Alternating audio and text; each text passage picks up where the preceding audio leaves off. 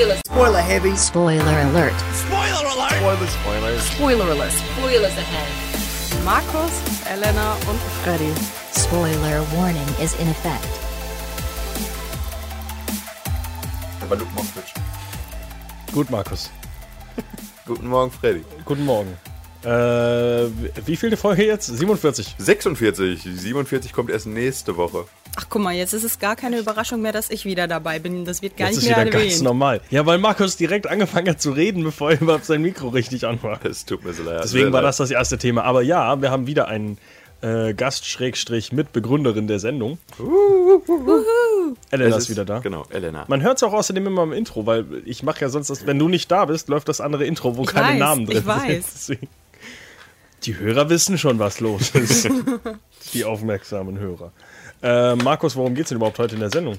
Oh, heute haben wir uns wieder ein spannendes Thema rausgesucht. Neben den aktuellen Kinostarts dreht sich nämlich alles um das Leben und Schaffen von äh, Charlize Theron, die aktuell in dem Krimi-Thriller Atomic Blonde zu sehen sein wird, der für seine sexy Action-Stunts gelobt wird aktuell schon und relativ gut beim Publikum derzeit ankommt. Deswegen schauen wir jetzt mal an, was die Schauspielerin so in ihren Anfängen gemacht hat und was noch alles kommen wird. Ich möchte anmerken, ich habe extra ganz groß über meine Notizensendung 46 geschrieben und konnte es trotzdem mich nicht daran erinnern, dass ich das getan habe. Das ist schön, dass ich wenigstens für diese, für diese Aufgabe immer parat bin hier, vorbereitet bin.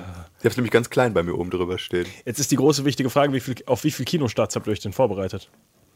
Auf drei. Ja, so wie es da stand. Ja, es gibt aber einen, einen versteckten vierten, den ich ganz kurz anmerken möchte. Warum tust du denn sowas? Also insgesamt habe ich fünf, aber so. zwei davon sind nicht ansprechenswert, dachte ich, weil einen hatten wir schon und einer. Richtig, und, und zwar Tulpenfieber wollte ich einfach nur ganz kurz einmal abfrühstücken. Haben wir in Sendung 25 schon mal drüber gesprochen. Der Film ist für mich nicht interessant. Dane der Hahn, Christoph Waltz und Alicia Vikander. Dann streiche ich den mal weg bei Der mir. Film wurde einfach verschoben, ohne dass wir es richtig mitbekommen haben. So, ein Kinostart ist abgefrühstückt. Markus, was war der andere? man muss aber auch sagen, von Sendung 25 auf Sendung 46, die hat sich nicht gerade äh, kurz nach hinten verschoben.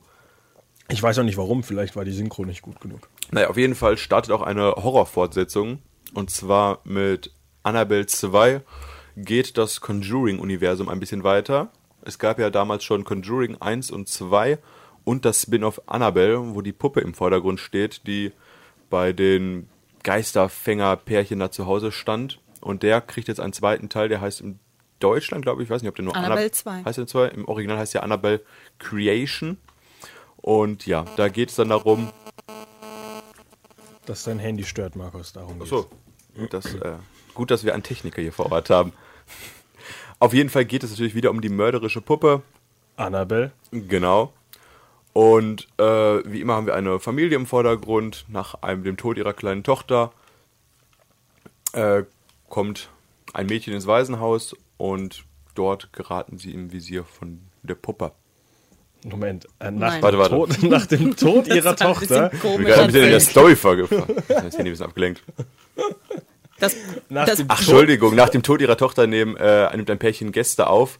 Und zwar Nonnen und kleine Mädchen, die aus einem abgeschiedenen Waisenhaus kommen und die geraten in das Visier von der Puppe. So macht das ja auch alles mehr Sinn.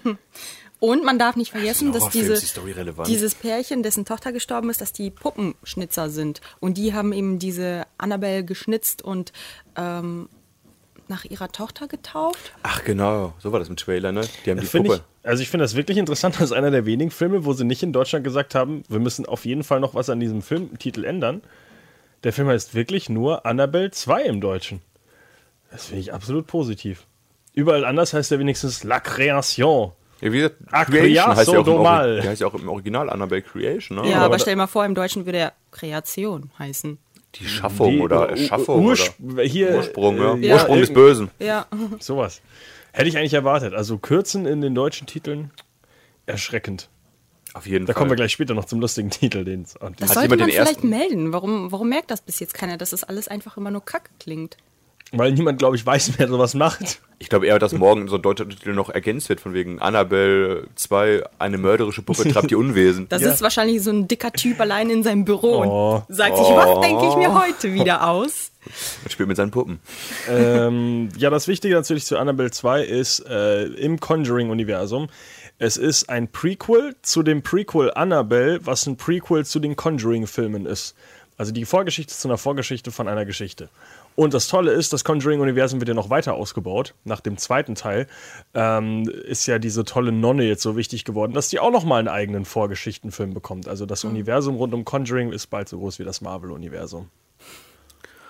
Das ist schon beachtlich, was die da auf die Beine gestellt Naja, haben. Aber hat jemand den ersten Teil überhaupt gesehen mit der Puppe? Nein, aber ich habe Conjuring Ich habe ihn gesehen, glaube ich. 1 und 2 ja, gesehen. ich habe ihn gesehen. Ähm, der ist aber gar nicht mal so unerfolgreich. Jetzt im Sommerloch muss man sagen, dass er in Amerika auf Platz Nummer 1 ist. Und, Das ist ein und Horrorfilm, da gehen die Leute irgendwie immer rennen die da rein. Also der ja, Annabelle, aber der hat schon relativ viel eingespielt. der Annabelle-Dämon wird übrigens von einem Mann gespielt. Ah, der sieht aus wie Lord Voldemort. Ja, das ist ein kleiner Typ eigentlich, der da unter dem Schuss sitzt. Egal. Ähm, der äh, Annabelle 2 ist, hat einen knapp schwächeren Kinostart in äh, knapp schwächeres Kinowochenende in Amerika hingelegt als der zweite Te- äh, als der erste Teil. Der erste Teil ist mit 35 Millionen, glaube ich, durchgestartet. Äh, oder mit 37 Millionen. Der zweite ist jetzt mit 2 Millionen weniger. Also ich, entweder waren es 33 oder 35, also ähm, nur knapp drunter. Bekommt aber deutlich, deutlich bessere Kritiken momentan als okay. der erste Teil. Also der erste Teil wurde damals ziemlich äh, zerrissen, ähm, dass er eben als Prequel keinen Sinn macht, dass er absolut irrelevant ist und die Geschichte nicht interessant. Und der neue ist wohl, er funktioniert deutlich besser, unter anderem natürlich wegen dem ähm, Regisseur Adam Sandberg, der zuletzt auch Lights Out David verwirklicht hat. Sandberg. Was? Warum ich David F. Sandberg. Touché, warum ich mir Adam Sandberg aufgeschrieben? Das muss man nicht verstehen. Ähm, Ach, heute haben wir mir wirklich Adam Sandberg Pech und aufgeschrieben. Panne in der Serie. Egal, auf jeden Fall, ähm, der Typ hat ja zuletzt Lights Out umgesetzt, das auch kritisch sehr gut angekommen ist. Also vielleicht liegt es einfach mal am Regisseur. Und man muss auch sagen, äh, ist, glaube ich, auch wieder eine Blumhaus-Produktion. Welcher Horrorfilm nicht? Also würde mich wundern, wenn es keine ist. Conjuring ist doch auch Blumhaus, von daher. Ja, ja. Wird ja. Äh, Und ich meine, jetzt muss ich zur Sicherheit nochmal nachgucken, bevor ich was Falsches sage, aber ich würde jetzt mal raten, dass immer noch. Jason Blum. Da, da, da, da, mit dabei. seine, nee, nee, nee, der. Ähm, Bloomberg. Ah, nicht James Wan. Doch, heißt er James Wan? Der Producer hinter dem Ganzen? Ob der immer so, noch seine Finger mit drin hat, ich gehe mal davon als aus. Executive. Exec. Als Exec bestimmt. ja. Der Film ist übrigens auch sogar erfolgreicher als der dunkle Turm. Ist, glaube ich, Nebenbei. auch nicht so schlimm. Der hatte, Aber- hatte das beste Kinowochenende äh, fast für den ganzen August hingelegt. Der Also dunkle in- Turm? Nee, nee, Oh. äh, Annabelle. Annabelle 2 ist Schade. unfassbar erfolgreich. Also, nicht mal unfassbar erfolgreich, aber noch mit einer der wenigen erfolgreichen äh, Filmen im sehr schwachen Kino-August in Amerika momentan. Wo aber auch hohe Zahlen äh, vorhergesagt werden, ist für Stephen Kings S. Da erwartet man 50 Millionen zum Einstieg. Ja, der Film sieht ja auch deutlich interessanter aus. James Wan hat immer noch seine Finger mit drin. Ja. Also James Wan hat äh, nach, der, nach dem Beginnen mit Saw halt doch wirklich seine Finger gut im Horrorgenre fest. Insidious und all sowas hat er über. Welchen Film? Der hat doch irgendeinen anderen Film noch letztens gemacht. D- MacGyver sehe ich dann nur bei dir. Ach nee, Aquaman macht er, klar, stimmt. Geiler Typ. Und Fast and Furious 7. Also Ja, Horror der- und andere Filme. Horror, Auto und Superhelden. Und Death Sentence. Oh, der Film ist auch nicht schlecht. Ja, Kommen wir jetzt mal- James Wan Talk machen. Kommen wir erstmal zu Elenas Lieblingsfilmstart. Happy Family? Oh, den habe ich nicht aufgeschrieben. Nee, ich auch Da sah der nicht. Trailer so erbärmlich Eine aus. spaßige Animationskomödie über die Familie Wünschmann, die nicht gerade sehr glücklich ist. Ist das ein deutscher Film? Nein, nein, nein. Wir haben hier bekannte nicht? äh, englische Stimmen von Emily Watson Oh. und Nick Frost ist mit dabei. Und das ist auch die einzigen, die ich aus England kenne. In Deutschland kenne ich auch nur Oliver Kalkover, der, glaube ich, immer eine Sprechrolle kriegt. Ich, den, ich fand den Film, den Trailer so schlecht, dass ich mir eigentlich sicher war, dass es ein deutscher Film ist. Ich habe den Trailer nebenher laufen lassen. Es geht halt um eine Familie, die äh, jeder seine Probleme, die Kinder sind in der Pubertät, beruflich läuft es mit den Eltern nicht so gut. Warte mal, das ist eine nicht mehr so- Monsterfamilie, oder? Nein, nein, nein, erstmal nicht. Und dann treffen sie aber noch so. auf die böse Hexe, lass mich gucken, wie sie heißt. Hexe Baba Yaga, bekannt aus dem Russischen. Ja, auf jeden Bekannt Fall. aus dem Russischen. Die Ist das Hexe- so, oder? Der auf jeden Fall. Genau. Äh, Ja. und die verhext auch noch die Familie Wünschmann. Und fortan leben die als Vampir, Frankensteins Monster, Mumie und Werwolf und jagen der fiesen Hexe hinterher, um wieder den Fluch wegzukriegen. Und dabei merken sie aber, wie wichtig die Familie ist. Äh, ich glaube, Markus, du meinst den Film, der ist von 1991. Das ist die Adams Family, Freddy. Und da habe ich keine Hexe Baba Yaga gesehen, sondern Das nur ein eiskaltes Film Händchen. Von Bully Herbig sein. äh, ja. Das Schlossgespenst. Ja, das würde mich nicht wundern, wenn Rick Cavanian irgendwie, weiß nicht, den Werwolf spielt und spricht. Auf jeden Fall bestimmt für Kinder äh, der richtige Kinostart. Keine Ahnung. ob man da jetzt reingehen muss. Anderer wichtiger Ich Kinostart. dachte eben nämlich gerade schon, Elena, das wäre was für dich. Und dann wollte ich gerade sagen, Terminator 2? 3D? Was ist der nächste Tag Film? der Abrechnung. Nein. Äh, Terminator 2 Tag der Abrechnung in 4K 3D natürlich komplett äh, super krasses Remake von nicht Remake, äh, wie heißt sowas wieder? Wiederaufführung. Re-Release. Re-Release, Re-Release äh, in den Fingern von James Cameron, der nicht nur Avatar macht, sondern seine alten Filme auch einfach nochmal. Ähm, der Film sollte ursprünglich im Jahr 2016 rauskommen. Oh, Elena Fleet. Äh, weißt du warum, Markus? Warte, ich gucke mir gerade das Schauspiel noch ein bisschen an. Elena ist gerade beim Aufstehen an ihrem äh, Kopfhörerkabel hängen geblieben, will ihr Handy gerade irgendwie abnehmen und man weiß noch nicht, wie es ausgeht. Aber es ist wieder so ein Moment, wo man sich denkt, schade, dass wir heute nicht die Kamera aufgestellt haben. Gentleman-like hätten wir helfen können, aber Der Film hat. Film sollte ursprünglich im Jahr 2016 rauskommen und zwar 25 Jahre nach dem Release des ersten Films jetzt sind 1991. 26 Jahre. Jetzt sind es äh, 26 Jahre, aber sie haben dafür ein anderes Jubiläum genommen. Und Oh. zwar kommt es am 29.08.2017 raus. Das ist nicht nur mein Geburtstag, Oh. sondern es ist 20 Jahre, nachdem im Film Skynet äh, selbstbewusst wird. Ähm, das wird direkt im ersten Tag gesagt, dass 25. August 1997, bla bla bla, ist Skynet das erste Mal. Erkennt sich Okay. selbst als, als äh, Roboter und wird dadurch eben zu dem, was es später dann ist. Und das ist jetzt eben diese 20 Jahre. Also sie haben es trotzdem geschafft, lustigerweise, obwohl sie sich um ein Jahr versemmelt haben, dass sie ein schönes neues Jubiläum reingesetzt haben. Hast du den Trailer zu mal geguckt? Ich habe mir den äh, DVD-Trailer angeguckt, wo man sieht, dass, wo diese die Hand mitgeliefert wird, diese Metall. Ich meine aber, ob du den Vergleich gesehen hast zu dem Trailer. Ach so, von nein, das habe ich nicht gesehen. Eigentlich ganz interessant. Also, So ähm, gut oder was? es ist halt äh, interessant, wie man aus so einem alten Film noch so viel rausholen kann. Der ist halt extrem scharf, extrem hoch aufgelöst. Es sieht halt teilweise wirklich aus, als hätten sie neue Aufnahmen, aber Krass.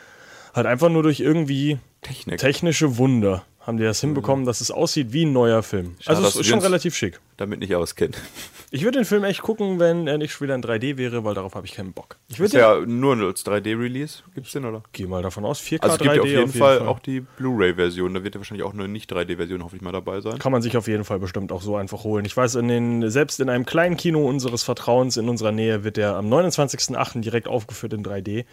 Äh, sogar zu Primetime, 20 Uhr. Also mal gucken. Kann man sich vielleicht nochmal geben. wird. Also, du, hast du überhaupt den Film schon mal gesehen? Ich habe äh, noch keinen Terminator-Film ganz gesehen, glaube ich. Der zweite ist sehr gut. Sollst du gucken. James Cameron kann.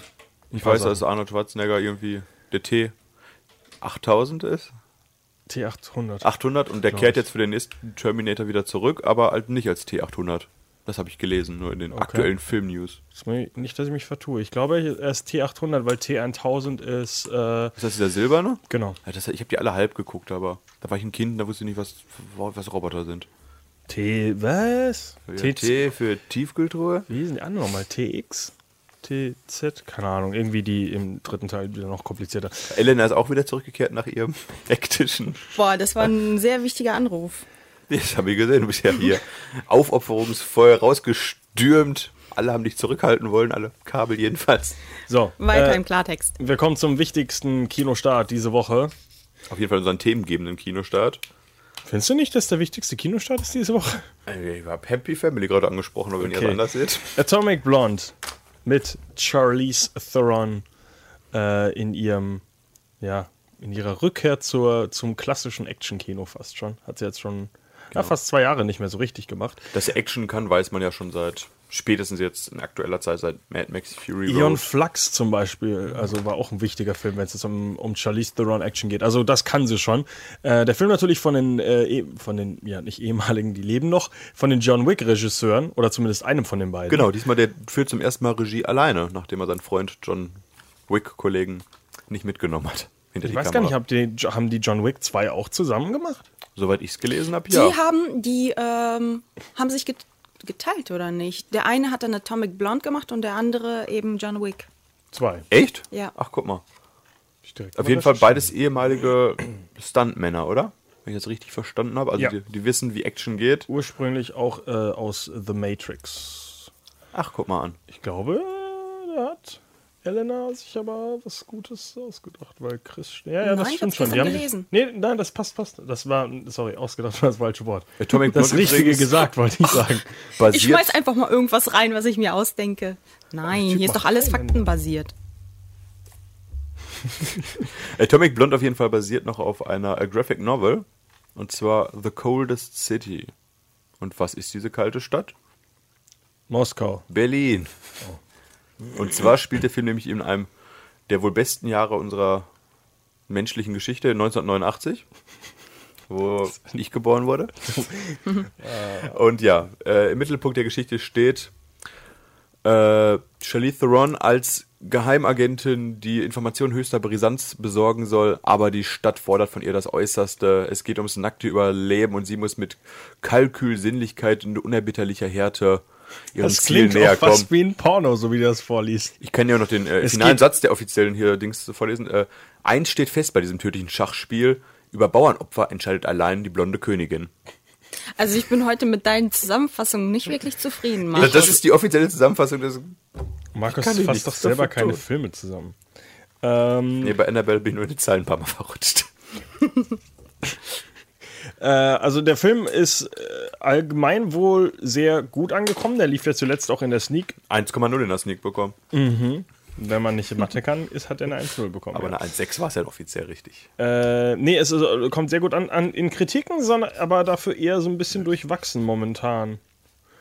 Also das finde ich sogar ganz interessant. Also wird ein bisschen kritisiert wegen, äh, vor allem im Vergleich zu John Wick, dass John Wick halt, äh, auch wenn der, die Motive jetzt nicht unbedingt die intelligentesten sind, hat er trotzdem ganz klare Motive für das, was er macht. Und das fehlt Okay. bei Charlize Theron irgendwie, also bei Atomic Blonde wohl. Also es ist zwar brachiale Action und Hau drauf und einfach nur durchziehen bis zum Ende, aber wirklich der Grund, warum sie das alles macht, außer dass sie halt eine Agentin ist, Habe ich doch gerade gesagt, sie muss an geheime Informationen kommen.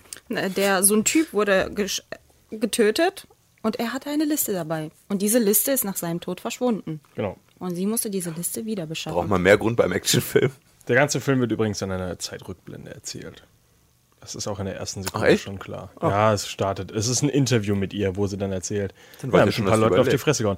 Das ist wohl das größte, auch eine der größten Probleme mit dem Film, weil bei John Wick denkst du halt wirklich die ganze Zeit, ah, Der also gut, jetzt, jetzt weißt du, dass ein zweiter Teil rauskommt, Ja. aber davor denkst du ja wirklich, oh fuck, der hat überhaupt keine Chance mehr. Da denkst du, ja, zum Interview schafft es auf jeden Fall noch.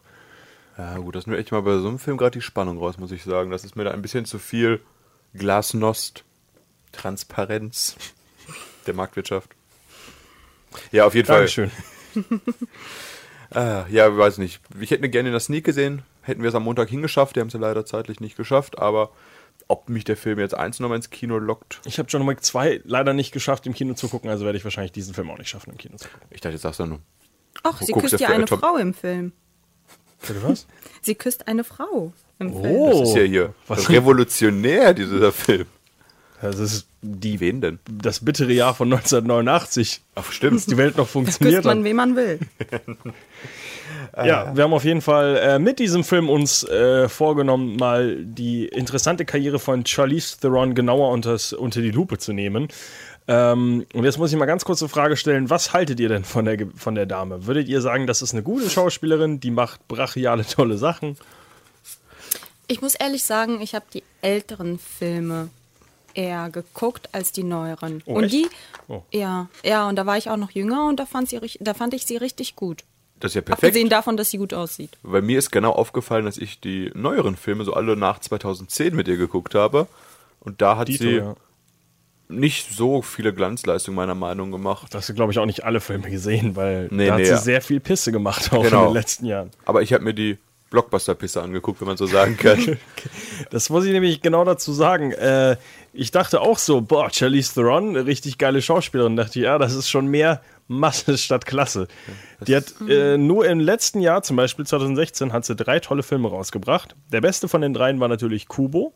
Ganz kurz nur als äh, Sprechrolle halt, ne? Metacritic 85, Snow White 2, Hab ich gesehen. Metacritic 35 und The Last Face, Metacritic 16. Den habe ich noch nicht mal gehört, den letzten. Ist auch nicht wichtig. Ich glaube, es ist mit Javier Bardem. Weiß jetzt Ah. gar nicht. Ich meine ja. Aber Guter, das ist ein guter Mann. wobei anscheinend sehr, also sie macht nicht nur gute Filme, muss man wirklich sagen. Ähm, ist auch wirklich viel, viel Mist dabei. Also sie macht verdammt gute Sachen. Da kommen wir jetzt auch gleich dazu. Aber ähm, in ihrer Karriere werden wir einige Sachen überspringen oder auch nur ganz kurz ansprechen, weil ich muss sagen, den besten Agenten, glaube ich, hat sie nicht. Oh, oh. Aber wenn man bedenkt, aus was für Verhältnissen sie kommt, hat sie sich schon stark hochgearbeitet, muss man ja sagen. Das Ja, erzähl ja- doch mal ein bisschen was zu ihrer Hintergrundgeschichte da. Sie ist als Sohn. Das ist ein falscher Ansatz schon mal. das fängt ja schon auch mal gut an mit meine. Uhrzeit heute Morgen. Sie ist als äh, Tochter von Gerda und Charles Jacobus geboren. Und sie ist entgegen vieler Meinung wahrscheinlich in, äh, nicht in Amerika geboren, sondern in Afrika. Und zwar in Benoni. Südafrika. Genau. Und ist auf einer Farm aufgewachsen. Ich musste meine Schuhe binden. was, was ich schon recht überraschend fand. Und 1991, ich glaube, im Alter von 13 oder so war das, hat ihr alkoholkranker Vater ihre Mutter und sie wieder bedroht und angegriffen. Und die Mutter hat daraufhin ihren Vater erschossen. Sie war zu dem Zeitpunkt, glaube ich, nicht zu Hause, weil sie sich. Doch, weil sie hat das gesehen. Ich meine auch. Ja. gesehen? Ja. Also in den Sachen, die ich jetzt. Ich dachte, dass sie zumindest nie im Zimmer war. Nee, galt sie, war, als- sie stand davor. Galt als Selbstverteidigung, die Mutter wurde nicht verklagt oder dergleichen. Auf jeden Fall schon Ist aber ein, trotzdem geflohen. Genau, ist mit 19 auf jeden Fall hat sie sich ein One-Way-Ticket nach LA geholt. Das hat ihre Mutter ihr noch spendiert und sie hat sich vorgenommen, in der Filmindustrie zu arbeiten und wie man ja Nein, hat sie nicht. Sie wollte Tänzerin werden. Und dann hat das nicht funktioniert. Dann hat ihre Mutter gesagt, jetzt bist du doch eh schon da, versuch's doch mal mit, mit Schauspielern. Und dann hat das nicht so richtig geklappt. Und dann wurde sie gecastet, nachdem sie sich, nachdem sie in der äh, in einer Schlange stand in der Bank und einen Typen angeschrien hat und dann ein Typ auf sie zugekommen ist und gesagt hat, hier ist meine Karte, ruf mich mal an. Ist das derselbe Agent, den sie heute noch hat? Und ihr erster nee, nee, Film der Typ war... hat, das war auch nur ein Typ, der sie an andere Casting Agents weitergeleitet hat. Aber er Ruf mich mal an.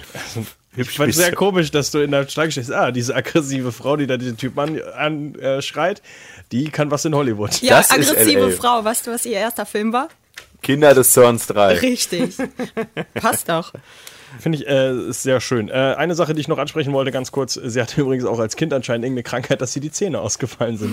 Also sie hatte allgemein jetzt auch nicht so die, die, die beste Kindheit. Also jetzt freue ich mich doch, dass es ihr bei äh, filmisch wenigstens so gut läuft. Sie hat auch sehr viel äh, Pipi in den Augen gehabt, als sie ihren Oscar gewonnen hat, aber da kommen wir, schon- wo sie ihrer Mutter auch gedankt hat. Ich wollte gerade sagen, da hatte sie im Film auch ganz schön viele komische Zähne. Oh, Aber da kommen wir die gleich alten zu. Kinderzähne, die sie nochmal eingebaut haben. So. äh, wie wir schon äh, gesagt haben, Kinder des Zorns 3, das Chicago-Massaker war ihr erster große äh, Hollywood-Rolle, die sie sich da geholt hat. Äh, ist übrigens nicht mal im, in den Credits gelistet, so unwichtig ist ihre Rolle da. Äh, habt ihr den endlich mal gesehen als Vorbereitung, als Nachbereitung nach unserem Steven Spielberg-Talk? Kinder des Zorns 3? Nee, ich habe es leider erst äh, bis Teil 2 geschafft.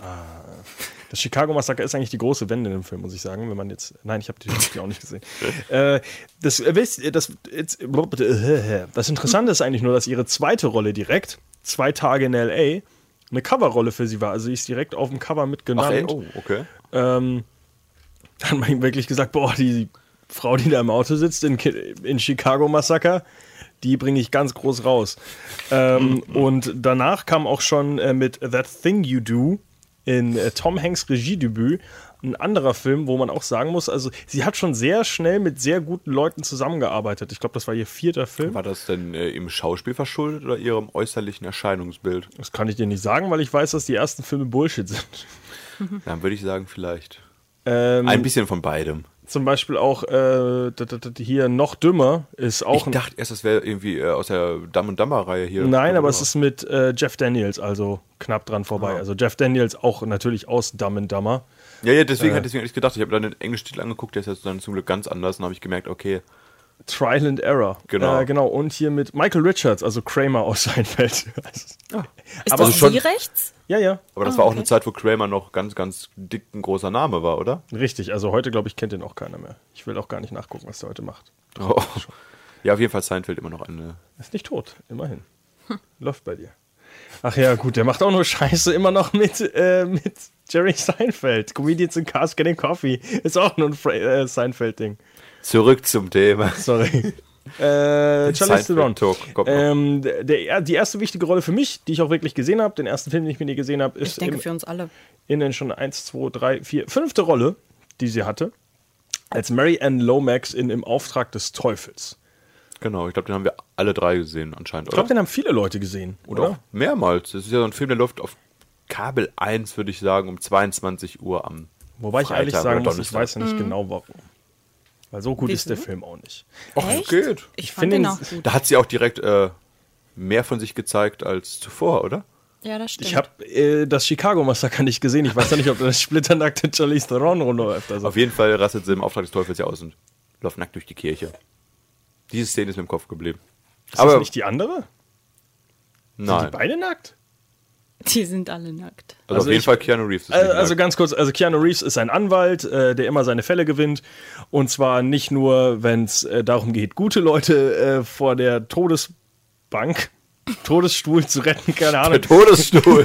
China des Zorn Sechshörchen. vom elektrischen Stuhl zu retten, sondern er verteidigt auch Vergewaltiger und böse Menschen, aber ähm, weil er eben diesen Drang hat, auf jeden Fall niemals einen Fall zu verlieren, ähm, rettet, also rettet er da auch zum Beispiel nicht ein kleines Kind. Das ist ziemlich hart am Anfang. Also er hat wirklich, äh, wo ein kleines Kind anschreit und ihr eben die Schuld zuweist an der Vergewaltigung, ähm, die sie eben sich selber zuzuschreiben hat und dem alten Mann dadurch eben verhilft, freizukommen, damit er eben diesen Fall nicht verlieren muss.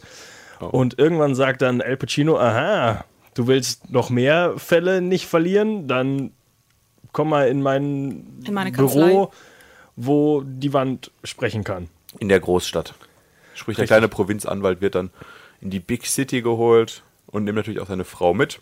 Sprich, Von Mary Ann. eben. Genau. Und ja, das läuft auch am Anfang ganz gut in dieser Hauptstadt. Für sagt- ihn. Für ihn läuft's gut. Für sie, die alleine zu Hause rumhockt, wird's ein bisschen depressiv, sagen wir mal so. Und dann sagt er so, hier habe ich noch eine andere Frau, die so ähnlich aussieht wie deine Frau, nur dass sie auch nackt ist und jetzt hab Sex mit der und dann, ach so, ist deine Schwester. Sehr verwirrend. Am Ende kommt irgendwann raus, der Typ ist der Teufel. Ich meine, der Film heißt im Auftrag des Teufels. Schlaue Filmgänger könnten sich denken, im Auftrag, sprich, das ist der Arbeitgeber, Teufel, Al Pacino, könnte zusammenhängen damit, dass er Der der Film heißt Teufel im ist. Englischen auch Devil's Advocate, also das ist nicht nur eine deutsche Übersetzung, sondern das ist allgemein jetzt nicht so, ein bisschen der, nicht so der große Twist. Aber im, naja, im Prinzip ja schon. Denn Ja. am Ende kommt ja heraus, dass Al Pacino sein Vater ist, dass der Teufel sein Vater ist. Ach so, ja, okay, das so, ist ja. dann der Twist. Ach, deswegen ist auch Ja, die Schwester eben. Und, dann, ne? und das als andere Ja. seine Schwester. Also sagt, hier mach mal Dämonenbabys. Und sagt Keanu Reeves nein. Und dann kommt der ganz, ganz große Twist.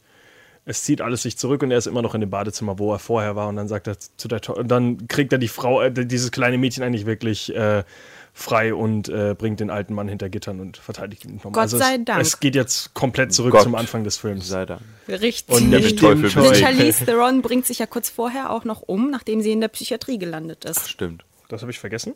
Ja. Der Film. Ja, die mich schreit ganz schön viel in diesem Film, muss man sagen. ne? Die, die rastet sehr gut aus.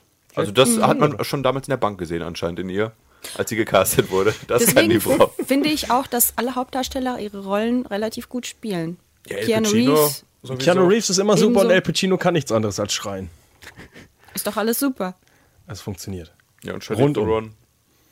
Willkommen in Hollywood nach diesem Film, kann man ja sagen, oder? Ich weiß trotzdem nicht, ob die so viel nackt ist in dem Doch, doch. Film. In der Kirchenszene. Muss ich nochmal recherchieren. Komplett nackt. Auch mehrfach, glaube Ich ich. glaube, das ist ein Full Notieren wir das Frontal. mal kurz. Freddys Recherche. nee, das ist ja Ich habe diese mal einen Szene, Film gesehen, wo sie nackt ist. wo sie in der Kirche ist und komplett am Ausrasten ist. Und dann kommt er Besuch und sagt, was ist denn los hier? Warum bist du nackig? so ist die Szene in meinem Kopf ungefähr. Klingt sehr tief auf jeden Fall, die Szene. Abgehakt. So, mein nächster Film liegt jetzt sechs Jahre in der Zukunft. Habt Okay. ihr noch was in der Zwischenzeit gesehen? Ja, ganz kurz. Celebrity, schön, reich und berühmt. Ein Film mit Woody Allen direkt als nächstes. Also wie gesagt, sie arbeitet schon mit den, Das ist Groß, aber- mit den Größten in Hollywood wirklich zusammen. Hat danach sogar nochmal einen Film mit ihr gemacht, ein bisschen später, den ich jetzt nicht mehr ansprechen will, weil es mich nicht interessiert.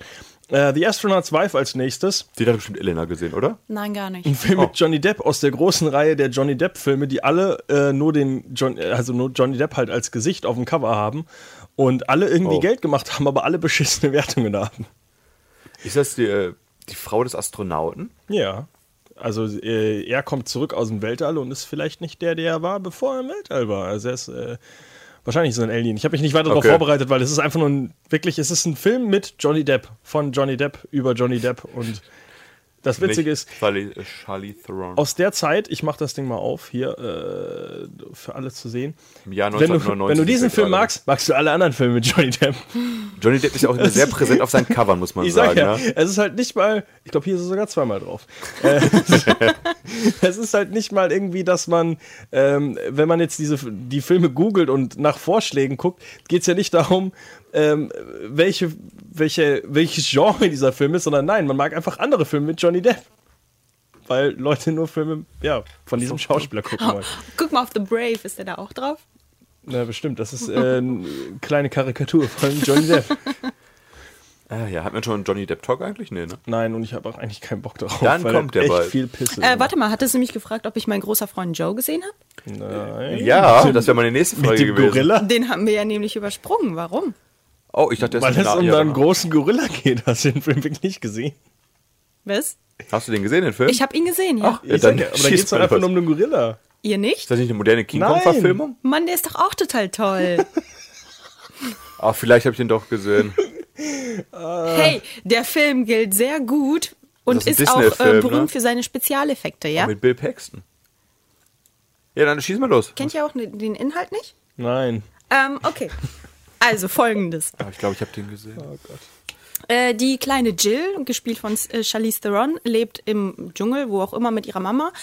Äh, und äh, ihre Mutter ist irgend so eine Ärztin oder ich weiß auch nicht, was die da macht. Auf jeden Fall wird sie von Wilderern erschossen oder getötet und dann ist da eben noch diese Gorilla-Familie und die Mutter des kleinen Gorilla-Babys wird ebenso erschossen. Und nur Charlize Theron, also die kleine Jill, die sich versteckt, überlebt, indem äh, der kleine, das kleine Affenbaby die Wilderer verjagt, den Hauptwilderer quasi verjagt, indem sie ihm zwei Finger abbeißt. Oh.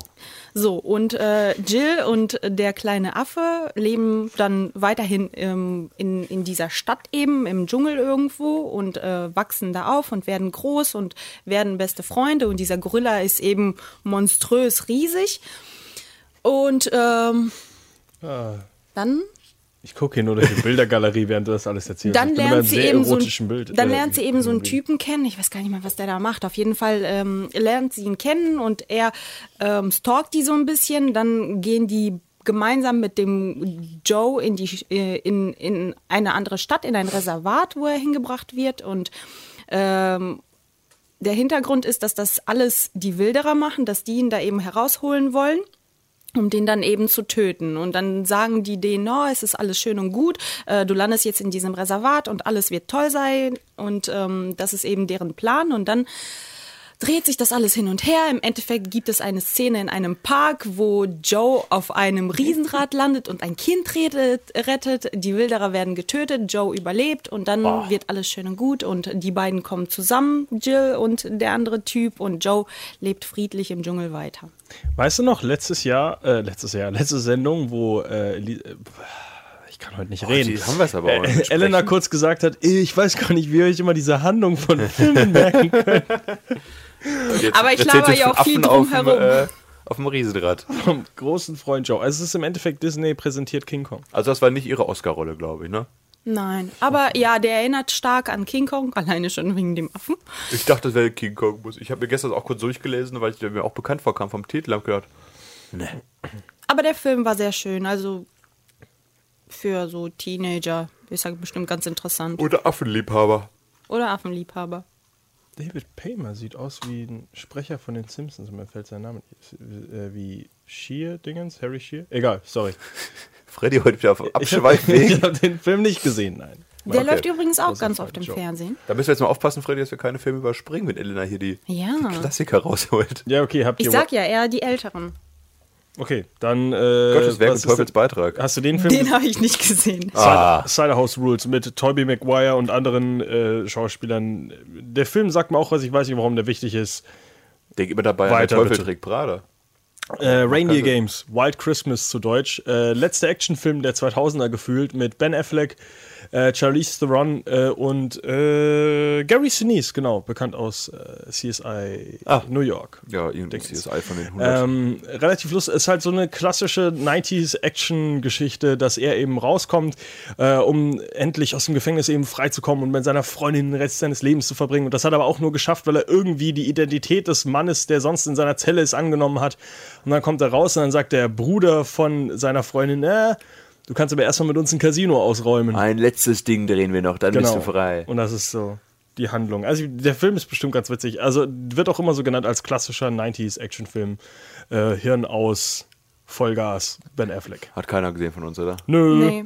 Damals als Ben Affleck noch jung und wild war. Und deswegen würde ich auch ehrlich gesagt nochmal einen großen Teil überspringen. Ansonsten, außer äh, Elena haut mir nochmal hier einen dazwischen. Welchen Film hast du noch gesehen hier? Sweet November. Oh, den wollte ich auch. Die Legende von Beggar mit Vance Keanu hat keiner Reeves. gesehen. Er Ja. hat noch mal, ach, sie hat nochmal Sex mit Keanu Reeves in einem anderen Film. Stimmt, Sweet Ja. November. Und ich glaube, da ist sie auch nackt. Was? Sollte echt mehr Erzähl uns noch was über diesen. Film. Habt ihr den gesehen? Nein. Der? Film hat 27 Meter Score. Worum geht's denn da? Ich stehe auf schlechte Filme. Schlecht bewertete Filme, muss ich sagen. Für mich waren die ja gut. Also äh, die beiden haben Sex, aber nur für kurze Zeit lese ich hier aus dem Genau, denn Keanu Reeves ist ein. Was ist er? Mann. Nein. Äh, Geh mal bitte kurz zurück. Was macht der? Äh, ach so, ein Workaholic. Der arbeitet Super. ganz schön viel. Ja, der ist ein Workaholic und äh, arbeitet total viel und dann lernt er Charlize Theron kennen während einer äh, Führerscheinprüfung.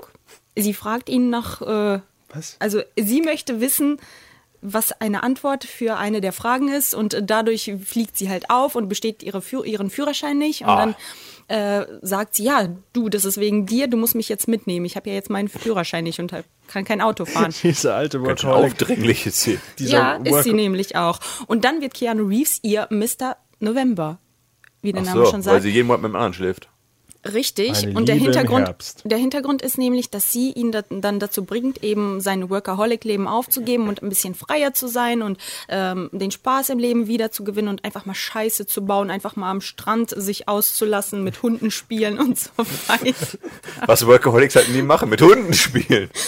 Dreckige Nein, Arbeiter. tatsächlich nicht. Ich Und im Endeffekt eher, was kommt dieser heraus, Workaholic äh, sein ganzes Leben gemacht hat, dass er so spät erst seinen Führerschein macht.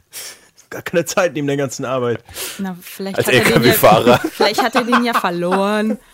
Was? Du brauchst keine neue Prüfung. Wieso Oder? nicht? Du brauchst keine Vielleicht neue brauchst Prüfung. Ach so, jetzt ach so, ich dachte jetzt wirklich physisch verloren, einfach in Gully geworfen. So, nein, nein. Na, naja, im wieder Endeffekt, lernen. im Endeffekt, Workaholic oder Alcoholic? im Endeffekt, im Endeffekt, und das ist der Twist in dem Film, kommt heraus, dass äh, Charlize Theron krebskrank ist und ähm, Keanu Reeves verliebt sich natürlich in sie und macht ihr einen Heiratsantrag und ähm, sie sagt ihm, nein, ich sterbe bald, ich möchte dir das nicht antun, ich möchte nicht sehen, dass du siehst, wie ich aussehe, wenn ich sterbe. Äh, und ähm, Sondern wie ich jetzt aussehe. Bam! Charlize Theron sieht nackt. ja noch gut aus. Und im Endeffekt, im Endeffekt trennen sich ihre Wege. Ach, das war kein Happy End. Nein, eben. Aber Was? das ist eine sehr traurige Schluss. Schlussszene. immerhin hat der Film einen schönen deutschen Untertitel. Sweet November, eine Liebe im Herbst. Wobei ich auch sagen würde, November ist eher, ist Winter, eher Winter als? Herbst. Aber da wir uns kalendarisch anscheinend nicht gut genug auskennen, wie die Untertitelgeber, So, ich glaube, das war der letzte Film, den ich mit ihr gesehen habe. Aber wirklich so random ausgesuchte Film, muss ich sagen. Ich finde das sehr interessant, welche Filme. mein Affe Joe und Liebe im November. Äh, da sind übrigens noch so viele Sachen wie Legend of Beggar Vance, äh, kann man auch nochmal zurückgucken in unserem, da, da, da, da, haben wir ihn mal angesprochen, in unserem Will Smith Talk. Ich habe vergessen, wann der war. Ach, ja, guck mal. Und da haben wir schon mal drüber geredet. Doch, warte, ich habe es mir sogar notiert irgendwo. Der war äh, Nummer 15. Ach, guck mal. Oh, aber schon lange her. Äh, und das andere, was man vielleicht noch ansprechen könnte, wäre im Bann des Jahr des Skorpions, war nochmal ein Film von äh, Titel, Woody den Allen. niemals anklicken würde. Ist auch ein Film von Woody Allen. Ich mag Woody Allen Die restlichen nicht überspringen wir alle, weil sie alle scheißegal sind und kommen zu Italian Job, den ihr euch nochmal anhören könnt in Folge 30 und Folge 20, weil wir da schon mal drüber geredet haben wegen F. Gary Gray und wegen Mark Wahlberg. Äh, kurze Zusammenfassung, es ist ein Remake von dem alten Film mit äh, Michael Caine. Es geht um Leute in Minis, die äh, einen Überfall planen. Ach schön, irgendwann haben wir unsere Sendung hier und sagen, so, dieser Film, guckt euch Sendung 7, 19 und 83 an. Bis nächste Woche. Wir reden hier nicht mehr mit euch. Richtig. ähm, ja, kann man nicht viel. Ich kann echt nicht mehr. Ist jetzt keine Hauptrolle von Charlie Theron, die man ansprechen muss. Ja, wobei es relativ wichtig ihre Rolle, weil sie ja die, die, die Tochter von dem Hauptgangster da ist, der schon am Anfang des Films erschossen wird. Und dann sagt sie Rache, Rache. Uiuiui. Und zieht sich wieder aus. Oh, Charlize Theron ist nicht nur nackt in ihren Filmen, möchte ich hier anmerken. Wollte gerade sagen, ein Film, wo sie nicht nackt ist. Zum Glück. Genau. Im selben Jahr Oh. erschienen. Ihre große, wichtige Rolle, bis heute, glaube ich, die wichtigste Rolle, glaube ich, in ihrer ganzen Karriere, Monster. Wo sie Mut zur Hässlichkeit bewiesen hat, wie es damals für den tituliert sie einen wurde. Oscar gewonnen hat. Genau. Oscar als beste Hauptdarstellerin bekommen. Ein Film mit einem relativ kleinen Cast. Es geht ja quasi nur Christina um. Ricci ist nicht besonders groß, nein, das ist richtig. Ja, und auch nicht. Also, sie haben fetzige Top Klamotten an in diesem Film. Ich habe mir gestern extra nochmal Fetzige geguckt. Klamotten, die sehen aus wie Penner. Das war ja auch. Das fetzig war nicht so ernst gemeint. Fetzende Klamotten, voller Fetzen. ah, fuck. Auf jeden Fall geht es um Eileen, die am Straßenrand sitzt mit einer Pistole in der Hand und kurz davor ist, sich das Leben zu nehmen. Seit sie 13 ist, prostituiert sie sich schon, wurde als Kind äh, missbraucht. Als sie das ihrem Vater gesagt hat, wurde sie nochmal zusammengeschlagen daraufhin. Sprich, das Leben meinte, ist alles andere als gut mit ihr. Und dann sitzt sie halt da und überlegt sich das Leben zu nehmen, findet aber dann doch noch in ihrer Tasche 5 Dollar und sagt, nein, wenn ich 5 Dollar habe, töte ich mich nicht. Die gebe ich erst aus und besauf mich. Und in dieser Bar lernt sie die junge Selby, dargestellt von Christina Ritchie, kennen. Und die beiden jungen Frauen verlieben sich relativ schnell ineinander. Ich meine, es sind die 70er, da war das alles noch ein bisschen konservativer. Die äh, junge Selby wurde auch von zu Hause weggeschickt von dem Vater, weil sie Das waren noch nicht die 70er, oder? ich dachte, es waren die 70er. Es lief auf jeden Fall Journey im Hintergrund, deswegen habe ich gedacht, 70er, 80er können das sein. 80er. Journey ist 80er. Äh, auf jeden Fall, die, die junge Selby wurde auch von zu Hause weggeschickt, weil sie angeblich an ihrer Schule oder in ihrer Kirchengemeinde auf ein anderes Mädchen steht und versucht hat, diese zu küssen. Und auf jeden Fall verlieben sich Das diese waren beiden. die 80er Jahre. Waren die 80er? Ja, gut. 80er Jahre. Verlieben sich ineinander und machen wild rum zu Journey. Mit also einem guten Soundtrack und der Film, kann ich schon mal sagen. Und auf jeden Fall überredet Eileen dann ihre junge Liebhaberin, dass sie doch von zu Hause wegläuft und sie sagt, sie kümmert sich um sie, weil sie ja doch relativ viel Geld als Prostituierte verdient. Immerhin nimmt sie ja auch für einen Blowjob 10 Dollar. Entschuldigung. Ah, Ja, auf jeden Fall- Der Film ist recht heftig eigentlich. Der Film ist, ist ja, das muss sagen, es man beruht auf einer äh, wahren Begebenheit. Und auf jeden Fall ziehen diese beiden Frauen dann in ein Hotel zusammen. Und alles, was Selby macht, habe ich das Gefühl, den ganzen Tag ist Fernsehen gucken und meckern. Während Eileen versucht, einen Job zu kriegen. Da sie aber überhaupt keine Bildung oder irgendwas in ihrem Leben hat, wird sie natürlich komplett abgelehnt überall. Und hat sich zum Beispiel in einer Anwaltskanzlei beworben, der gleich das Einzige, was für sie in Frage kommen würde, ist Fabrikarbeit, aber da sind aktuell keine Stellen frei, also geht sie wieder zurück zur Prostitution. Und was passiert dann bei ihrem letzten Feierabendtag? Der fährt mit ihr ein bisschen weiter raus im Wald und äh, vergewaltigt sie, fesselt sie und versucht sie dann auch noch zu töten. Sie schafft aber im letzten Moment noch äh, eine Waffe von ihm zu erwischen und schießt ihn gnadenlos nieder. Und ja, kommt dann langsam, muss man sagen, auf den Geschmack, dass man ja auch so etwas Geld verdienen kann, wenn man nicht nur mit Männern schläft, sondern sie auch hinterher erschießt. das restliche Geld auch noch das nimmt. Geld klaut, genau. Und ja, und so geht's halt immer weiter. Und Selby wird auch langsam glücklicher, weil sie jetzt ja Geld hat. Sie kaufen sich ein schönes Haus zusammen. Und Eileen geht halt arbeiten, sprich Männer bedienen und töten, während die junge Selby doch mit anderen Frauen viel unterwegs ist und eigentlich nur meckert, habe ich das Gefühl. Weiß die andere davon? Die andere weiß davon. Dass sie der Mörder ist, nicht. Sie weiß davon, dass sie schon Echt? jemanden getötet Oh, hat, verdammt. einmal. Das ist, auf jeden Fall steht das Mir hinterher. ist doch ein bisschen länger her. Markus hat den Film gestern gesehen. Genau. Äh, ja, sie fragt sich halt am Anfang immer, wo die Autos herkommen, weil sie ja immer von ihren Freiern die Autos mitnimmt. Und dann sagt sie mal, ja, das ist halt mir mein Freund Thomas geliehen. Das hat mir mein Freund so und so geliehen. Ach, habe ich viele Autofreunde. Und ja, dann am Ende kommt es aber so weit, dass sie auf den falschen Freier trifft. Und zwar tötet sie einen älteren Mann und findet daraufhin heraus im Auto, dass das ein Polizist war. Und kurze Zeit später wird sie relativ unspektakulär von zwei Undercover-Polizisten in einer Bar festgenommen. Und das traurige, tragische an der Geschichte ist, dass dann Selby, ihre junge Liebhaberin, sie verrät äh, und quasi vor der, vom Gericht für schuldig bekennt und Eileen gesteht dann, dass sie alles alleine gemacht hat, nimmt die Schuld quasi noch die Mitschuld von Selby weg und 2002 endet sie auf dem Todesstuhl. Genau, also sie Im Film auch? Im Film ist es eine Textanblendung, wie typisch für so einen Film. Also- Aber es gibt immerhin kein Originalbildmaterial von ihr, was mich gewundert hat. Also sie spricht, ähm, sie spricht im Endeffekt davon, dass äh, Selby noch nie irgendwas davon wusste und dass sie eben komplett, also dass sie eben überhaupt keine Beischuld irgendwie hat, dass sie irgendwas ignoriert hätte oder sowas. Ähm, Aline Wuornos ist eine der berüchtigsten und berühmten Serienkiller in Amerika und vor allem natürlich auch, weil sie eine Frau ist. Ähm, hat zum Beispiel auch eine kleine Rolle in American Horror Story Staffel 5, Ja. wo sie einen kleinen Auftritt hat, gespielt von Oh, den Namen fällt mir nicht an, nicht Sarah Paulson. Eine der fünf Schauspielerinnen, die, halt in Blonde, American Horror die Story auch die spielen. Nonne spielt in der zweiten Staffel. Genau, zum ne? Beispiel, ja. Äh, Die sich auch die Haare immer lustig raus und Gesicht pustet. Ein bisschen übertrieben in American Horror Story. Also von. äh, Wie im Pferd. Ja, äh, es ist wirklich so. Aber auf jeden Fall, Charlize Theron hat das sehr, sehr gut gespielt, muss man sagen. Wie gesagt, auch ihren Körper relativ. Äh, Sagen wir mal, sie sah noch nie so schrecklich aus wie in diesem Film. Dankeschön. So wollte ich es nicht ausdrücken, aber das trifft es am besten, muss ich ja sagen. Lily Rape übrigens heißt die. Ach, okay. Rabe. Ja, sie hat halt ein bisschen zugenommen, sie hat ein sommersprössiges, abgeranztes Gesicht. Die Haare sitzen immer ganz gut. äh, sie haben alle noch nie von BHs gehört in dem Film, kann man auch schon mal sagen. Hat sie nicht auch ihr Gesicht irgendwie, hatte sie dann nicht eine Maske oder irgendwas Ja, drauf bekommen? Also so ein bisschen Fall. anders sah sie ja aus. Genau, und auch das Gebiss, was sie drin hat, ist ja. Ist auch fällig. Also sie hat, falsch, zieht ja. echt immer so, ein- so ein Merkel-Gesicht, dieses. Äh, die Mundwinkel sind durchgehend nach unten und wenn sie lächelt, sieht man die Zähne, dann wird es auch nicht besser. Also es ist echt schon wirklich Oh, und dann kommt ein schönes Foto. Der Unterschied. Es ist ein krasser Unterschied zu dem, wie sie, wie sie wirklich aussieht. Und das ist jetzt nicht unbedingt Also ein ich- Christian Bale, der 80 Kilo abnimmt für eine Rolle, aber es ist schon wirklich Mut zur Verunstaltung, diese Rolle. Äh, es ist, ähm, ich fand den Film sehr gut. Marco, äh, du fandest ihn nicht so. Fand ihn für die Kürze, die er aufweist, relativ lang gezogen. Mich hat der Charakter von Christina Ricci Der Film durchgehend ist übrigens eine aufgeregt. Stunde 49 und nicht 90 Minuten lang. Ja, es ist aufgerundet. Mit Credits abziehen und sowas. Nein, ja, 20 Minuten Credits. die waren sehr lang.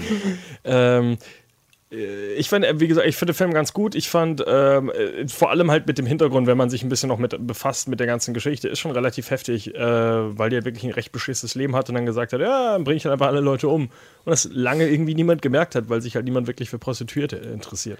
Es wird ja sehr, sehr positiv, finde ich, wird sie dargestellt in dem Film. Allein, dass sie ja quasi. Positiv? Ja, weil sie am Anfang ja HIV-positiv. Ja, auf jeden, es wird ja gezeigt, dass sie eigentlich gar nicht töten will. Sie versucht ja wirklich durchgehend bestimmt zwei Tage am Stück einen Job zu finden und das klappt halt einfach nicht. Das würde ich aber nicht positiv nennen. Und nicht töten will. Sechs Männer hat sie Sieben. getötet. Beim siebten konnte, Und konnte ihr das nicht Als der nachgewiesen Behinderte werden. im Auto saß, hat sie mal Bein runtergeholt und ihn nicht getötet. Oh, Mann. Das war echt eine, eine sehr traurige Szene, wo ich auch gedacht habe, hoffentlich tötet sie den nicht. Äh, ja, ich weiß nicht, ich fand den Film relativ langatmig für das, was er ist. Allein auch die ersten Morde geste- geschehen ja erst nach über einer Stunde gefühlt, da kam es mir so vor.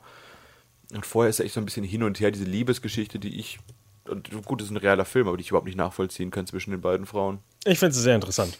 Und ich mag auch Christina Ricci sehr. Vielleicht gern. deswegen auch sehr. Magst du? Ich mag die Schauspielerin, ja. Die macht heute leider gar nichts mehr und Charlize Theron ist voll durchgedreht. Äh, ist voll, durch- Voll durchgedreht. durchgedreht. äh, voll, äh, durchgestartet nach dem Film.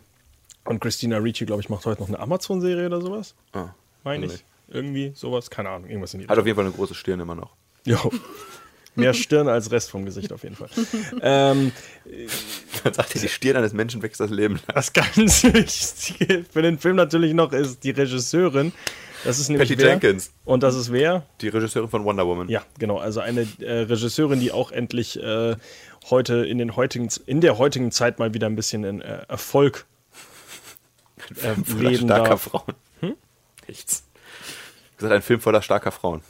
Ja, kann man auch so sagen. Ja. So. Aber ich, finde, ich muss sagen, ich hatte mich vorher nicht so auseinandergesetzt mit der äh, mit dem Schaffen der Serienmörderin und ich war dann etwas erstaunt. Ich dachte, sie macht mehr als sieben Menschen getötet. Ich dachte, das Serienmörder sind meistens nicht so erfolgreich, wie Serienmörder es äh, behaupten. Krass. Also ich dachte, das finden wir so, weiß ich nicht, erst bei 20 an oder so. Selbst Zodiac hat ja auch nicht so viele Leute umgebracht. stimmt auch, ne? So, äh, wir springen ein bisschen weiter. Ganz kurz ansprechen: Kaltes Land im Jahr 2005 war ihre zweite Oscar-Nominierung, hat diesmal aber nicht gewonnen. Es geht um äh, Kohle. Und ich glaube, sie wird misshandelt in dem Film. Mehr weiß ich leider nicht. Ich habe nur ganz kurz. Ko Irgendeinen Fall Kohle davon. geldmäßig oder Kohle schwarz? Beides, weil sie äh, verklagt nämlich jemanden und gewinnt Ah. am Ende. Also Gewinnt sie Kohle oder Geld? Ich hoffe, nur Kohle. Nein. Äh, es ist auf jeden Fall in, in den Minen und bla, oder? Bla, bla, bla, da, da, da. Ja, also sie arbeitet äh, in der Mine und äh, so. Ah. Egal. Eon Flux. Kannst du dich an den Film erinnern, Markus? Ich hab den nie gesehen. Ich Ich, weiß, das nicht. ist ein, äh, ist das nicht ein Spin-off zu Firefly? Das ist eine Anime-Verfilmung. Ach, ich dachte mal, das hat was mit Firefly zu tun, der Film. Nein, das ist eine Anime-Verfilmung. Und wurde genau deswegen wieder zerrissen, weil sie natürlich äh, scheiße ist. Serenity, das ist der, den ich meine. Das ist richtig. die Fire- Ach, okay. Äh, Ion Flux hat, äh, ist eine Anime-Verfilmung, die genau deswegen kacke ist, weil alle Anime-Verfilmungen anscheinend kacke sind. Äh, das Einzige, was ich zu dem Film nennen, äh, sagen wollte, sie hat sich, ist fast querschnittsgelähmt, weil sie einen Stunt selber gemacht hat in dem Film. Und sich anscheinend ein paar Discs in ihrem Rücken verschoben haben. Und wenn nicht eine lebensrettende quasi OP, äh, nicht lebensrettend, aber eine OP gewesen wäre, würde sie heute keine Filme mehr machen, wahrscheinlich. Oi. Sondern vielleicht hätte sie. Nee, Ich sag gar nichts mehr. Also, Das Einzige, was ich zu dem Film weiß, ist, dass der erste Buchstabe so lustig geschrieben war, mit A und E in einem. äh, keine Ahnung, Actionfilm. Äh, und mit einem großen Twist am Ende. Ich rate mal den Twist. Ich habe den Film zwar gesehen, aber ich kann mich nicht dran erinnern. Wahrscheinlich sind die Rebellen doch nicht so gut und sind auch böse. Ich weiß nicht, von was für Rebellen du redest. Ach so, es, also sie ist im Endeffekt eine Assassine von, äh, von der Rebellenführung, die sich halt gegen, die, gegen den Staat oder was sie sich auch immer aufstellt. Und äh, die Handlung sagt schon, aber es ist alles nicht so, wie sie es denkt. Ah, okay. Also gehe ich davon aus, die Rebellen sind auch scheiße. Uiuiui. Äh, danach hat sie kurz in Arrested Development mitgespielt. Würde ich jetzt gar nicht so lange drüber reden, aber ähm, so viel sei gesagt, sie spielt eine geistig eingeschränkte Person. Okay. Aber nicht in der ersten Staffel, oder? Ich habe letztens die erste Folge angefangen. Staffel. Hab Dritten aber Staffel, die erste Folge ausgemacht wieder. Es ist sehr seltsam, wen sie da spielt, weil es ist halt eine, äh, es ist, sie spielt zwar ein, äh, eine Frau, die halt sehr früh hängen geblieben ist, und halt immer noch denkt wie ein Kind und redet wie ein Kind, aber der Hauptcharakter merkt das nicht, weil er einfach nur davon abgelenkt ist, wie verdammt gut die aussieht. Und am Ende kommt das irgendwie dann alles raus, dass alle Sachen, die er irgendwie zweideutig gesehen hat, sie halt wirklich einfach nur wörtlich meinte, weil sie halt denkt wie ein kleines Kind. Das ist sehr verstörend, aber sehr, sehr lustig. Arrested Development sollten alle gucken. Ich hab's noch nicht geschafft. Äh, Im Tal von Ila ist mit Tommy Lee Jones, habe ich leider auch nicht gesehen, wollte ich nur ansprechen, weil der anscheinend auch recht nah an, äh, ein, also immer äh, angesprochen wird als eine ihrer besten Rollen. Wollte ich sogar gucken, ist aber momentan, momentan auf keinem Streamingdienst wirklich verfügbar. Und damit kommen wir zu einem Film, den Markus gesehen hat: Hancock. Ja, ich habe den bestimmt dreimal halb gesehen, angefangen geguckt, ist aber auch mit ihr eher eine Nebenrolle, ne? Über, Richtig, sie kommt erst relativ spät Also im Film vorher. über den hatten wir auch in unserem Will Smith Talk Folge Nummer gesprochen. 15. Deswegen nur ganz kurz angesprochen, es geht halt überwiegend um den obdachlosen Superhelden äh, John Hancock, dargestellt von Will Smith, der auf äh, Jason Bateman, so ein PR Achso. PR-Berater trifft, der sagt, Jason ey, du, du kannst viel besser als Superheld agieren und viel besser sein. Das ist übrigens meine Frau Mary, dargestellt von Charlize Theron. Überwiegend im Film keinen Stimmt, die Nennens- kommt doch relativ früh vor. Im Film? Ja. Ja, klar, wenn er zum ersten Mal hinkommt mit nach Hause nimmt zum Abendessen. Der ne? Twist Aber ist am Ende erst, aber ich dachte, die kommt auch erst sau spät. der vor. Twist ist doch, dass sie auch eine Superheldin ist, oder? Richtig. Eine Göttin oder sowas, Eine wie sie Göttin, das ja. nennen, ja. Ja, ist auf jeden Fall ein schwachmatischer Film. Aber mehr dazu in unserer. Schwachmatischer Film? Ja, schwachmatisch. Schwachmatischer, schachmatisch. Schwachmatisch. Kenne ich nicht das Wort. Ich weiß nicht, ich hoffe, das ist ein offizielles Aber Wort. schachmatisch kennst du. Kenne ich beide nicht, nicht. Egal. Ähm, Ja, ist trotzdem eine Nebenrolle, die man jetzt nicht unbedingt, nicht Oscar-würdig ansprechen muss, oder? Würdest du denn sagen, ihre nächste Rolle auf brennender Erde ist eine Oscar-würdig ansprechende Rolle? Würde ich sagen, ja. Ich habe den Film gesehen, ich sage dir nein. Ach, Die würde ich ganz kurz ansprechen. Äh, The Burning Plane von Das, Guillermo Arriaga, den man auch nur kennen sollte, weil er eben der Writer hinter den wichtigsten ersten Werken von Alejandro González Iñárritu ist. Der, glaube ich, hat jetzt zweimal den Oscar hintereinander für Regie gewonnen. Revenant? Revenant und äh, Birdman. Hat er glaube, beide ja. Male? Weiß ich jetzt gar nicht. Würde Er ich sagen, auf je- ja. Auf jeden Also Fall auf der jeden Fall Kameramann sein, hat gewonnen. seine letzten beiden Filme waren auf jeden Fall ganz weit oben in, äh, im Oscar-Talk immer mit drin. Ja. Macht momentan irgendwie, glaube ich, gar nichts. Er hat einen Kurzfilm gemacht und sonst hat er gar nichts in der Pipeline momentan. Auf jeden Fall sein, Vielleicht, weil sein Writer weg ist. sein Writer, mit dem er am Anfang sehr viel zusammengearbeitet hat, äh, unter anderem für 21 Gramm und Babel, hat gesagt, was, ich kann auch alleine Filme machen. Sehr gute Filme übrigens. Hat dann gesagt, hier Jennifer Lawrence, äh, Kim Basinger und Charlize Theron, macht mal alle in meinem Film mit. Jennifer Und- Lawrence war schon dabei. Ja, ha, Oh. und macht eine sehr verwirrende, komische Geschichte, die am Ende ausgeht und keinen Sinn ergibt. Du hast und ja zwar, geguckt, ne? Ja, und zwar geht es ganz kurz darum, dass, äh, ja, sie, Dingens, wie heißt sie? Charlize Theron spielt Sylvia, eine äh, Restaurantleiterin mit einer dunklen Seite. Und zwar, Die spuckt ins Essen. Nein, sie macht sehr viel Liebe mit sehr vielen Menschen und äh, sucht aber jetzt nicht die große Liebe, sondern sagt mal, sagt so jetzt zu einem Gast, ja, äh, ich date keine, äh, ich date keine äh, Kunden, das zählt zu meinem, keine Ahnung, Vorgaben. Und zwei Minuten später ist mit ihm in der Kiste und es geht im Endeffekt darum, also sie datet keinen, aber alles andere ist okay. Das ist die dunkle Seite? Ist eine Nein, das ist sehr nicht die dunkle Seite. offenherzige Die dunkle Seite ist, dass sie sich auch ritzt und halt scheint ganz Oh. große Probleme hat und sich immer wieder selbst äh, verletzt und verstümmelt, weil sie irgendwie ja irgendwelche Dämonen hat, die sie jagen. Und dann fängt der Film an, eine andere parallele Geschichte zu erzählen von einem Mexikaner, der in seinem Flugzeug abstürzt und dann äh, in einem im Koma liegt und um sein Überleben kämpft. Und du denkst dich und du denkst dir nur, was ist gerade passiert und warum läuft hier ein anderer Film? Und äh, über den Film versucht äh, die ähm, eben, wie heißt er wieder, Arriaga, die beiden äh, Erzählungsstränge zusammenzubringen. Aber es ist ja ähnlich wie Babel, was er geschrieben hatte damals. Das läuft ja auch mit vielen parallelen Geschichten. Ich, mir ist auch irgendwas eingefallen, was sehr ähnlich ist wie dieser Film. Das Problem ist nur, ich werde diesen Film jetzt spoilern, weil niemand muss diesen Film wirklich gucken. Und zwar ähm, geht es dann zurück. Und zwar sucht dieser, äh, sucht der Bruder, glaube ich, oder der gute Freund von dem äh, Mexikaner, der momentan im Koma sitzt, äh, Mariana. Und Mariana ist die äh, Tochter von, also nicht die Tochter, sorry, äh, die Mutter des Kindes von dem äh, Jungen, der da im, im äh, Koma sitzt. Die Mutter, die abgehauen ist. Koma liegt. Aber sie heißt ja. Was ich Nein, jetzt er die sitzt sitzen im im Koma. liegt im Koma, mein Gott. Okay, auf jeden Fall heißt sie aber Sylvia. Also wie kann das nur sein? Ah, Und dann geht, das- kommt halt eine andere Geschichte von Mariana, die äh, das kleine Mädchen gespielt von äh, Jennifer Lawrence, nicht kleines Mädchen, Teenagerin, gespielt von Jennifer Lawrence, die langsam rausfindet, dass ihre Mutter Kim Basinger sie äh, ihren Vater betrügt mit einem Mexikaner uiuiui. äh, und die sich alten kleinen äh, äh, kleinen Trailer in der Mitte der Wüste irgendwie aufgebaut haben und sich da immer treffen und Liebe machen. Und irgendwann sagt sich Jennifer Lawrence, äh, ich kritisiere das nicht nur, ich zünd das auch noch an und bringt ihre Mutter um. Das Witzige ist nur, ähm, und zwar Jetzt kommt das Witzige. das, warum ich, wo ich wirklich laut angefangen habe zu lachen bei dem Film. Also äh, Jennifer Lawrence spielt einen Teenager, die über den Film über gesehen, würde ich sagen, ist ein Teenager, aber sie ist nicht unbedingt geistig komplett zurückgeblieben. Äh, sie öffnet, um sich an ihrer Mutter zu rächen, die ihren Vater betrügt, äh, die, Gas, äh, die Gasleitung an dem Haus, dreht alles auf Ja. und ähm, dreht dann eben das Gas voll auf und legt eine Linie mit Benzin ungefähr, was weiß ich, 5, 6, 7, 8 Meter weg, zündet die an, während ihre Mutter dann mit ihrem Lover da drin ist und guckt dann zu, wie dieses Feuer langsam die Benzinleitung entlang geht, das Gas zurückkommt und dann denkt sie sich so, ah, okay Mama, jetzt komm raus. Und als das Echt? Ding dann explodiert, ist sie ganz geschockt. Was die sich vorgestellt hat, was passiert, dass ihre Mutter sofort merkt, oh, ich höre da irgendwas kritzeln, sofort raus aus diesem Trailer. Nein, sie ist sehr überrascht, als das ganze Ding in die Luft hochgeht und sie ihre Mutter umgebracht hat. Was ich sehr, wo ich wirklich laut angefangen habe zu lachen, weil ich mir dachte, was war denn ihr Endziel? Wa- Was ruft ihr? Jetzt komm raus, Mama, sonst. Nein, sie sagt das zu sich selber. Sie sagt dann nur so, komm, jetzt komm, ra-" weil sie will sie irgendwie, äh, keine Ahnung, entblößen.